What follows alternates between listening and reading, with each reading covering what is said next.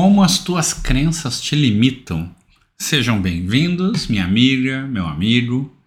Eu sou Alex Fagundes e tu tá aqui no podcast Escreva Sua História, nosso bate-papo filosófico terapêutico diário para te ajudar a ser autor e protagonista da tua própria história. Como que as tuas crenças te limitam? Bom, a gente já falou de crença limitante num desses 135 episódios. Inclusive, eu estou orgulhoso de mim, não falhei nem um dia. O único dia que falhou, pelo menos no YouTube, foi porque eu enviei e deu problema no envio. Então acabou saindo no segundo dia. Mas eu tinha enviado, eu fiz o meu papel. Muitas vezes a gente sabe que a gente tem crenças que nos limitam, tem coisas que a gente sabe que a gente não consegue, porque são crenças nossas. Mas às vezes, quando a gente passa por essas crenças, que a gente jura de pé junto que não, agora eu mudei, agora eu tô mais evoluído. Evoluído não é o termo, mas é o que o pessoal usa, tá?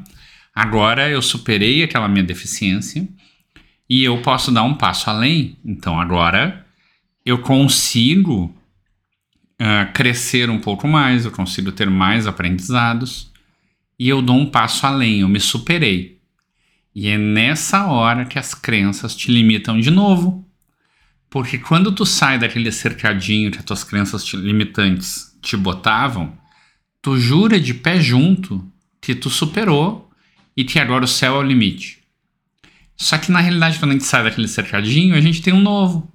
E a gente vai perceber que aquelas mesmas crenças antigas, elas expandiram o meu espaço, mas elas sempre vão estar por trás te espreitando e dizendo como que eu posso te pegar de novo.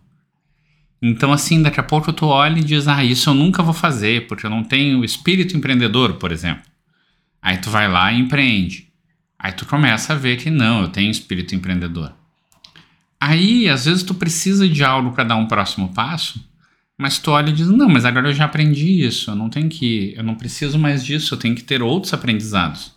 E sim, tu tem que ter vários aprendizados em cada área da tua vida, mas em alguns momentos tu vai precisar de apoio de alguém. Vamos pegar o exemplo da área acadêmica. Tu faz uma graduação, tu precisa de pessoas. Tu termina a graduação, tu pode te limitar ou simplesmente tu não querer aquela linha de mestrado e doutorado, mas para que tu avance nos teus estudos na tua área, tu vai precisar seguir a carreira acadêmica. Ah, mas eu não quero. Tudo bem, vai para uma outra carreira, é uma escolha. Mas se tu tiver, dependendo da carreira que tu escolher, tu quiser crescer, tu vai talvez precisar voltar para a academia e precisar da ajuda dos pares que já chegaram onde tu estava, para que eles te ajudem a encurtar o caminho que às vezes tu vai quebrar a cabeça mil vezes. Ah, mas eu quero, eu não quero ficar na área acadêmica. Foi só um exemplo que eu dei da área acadêmica.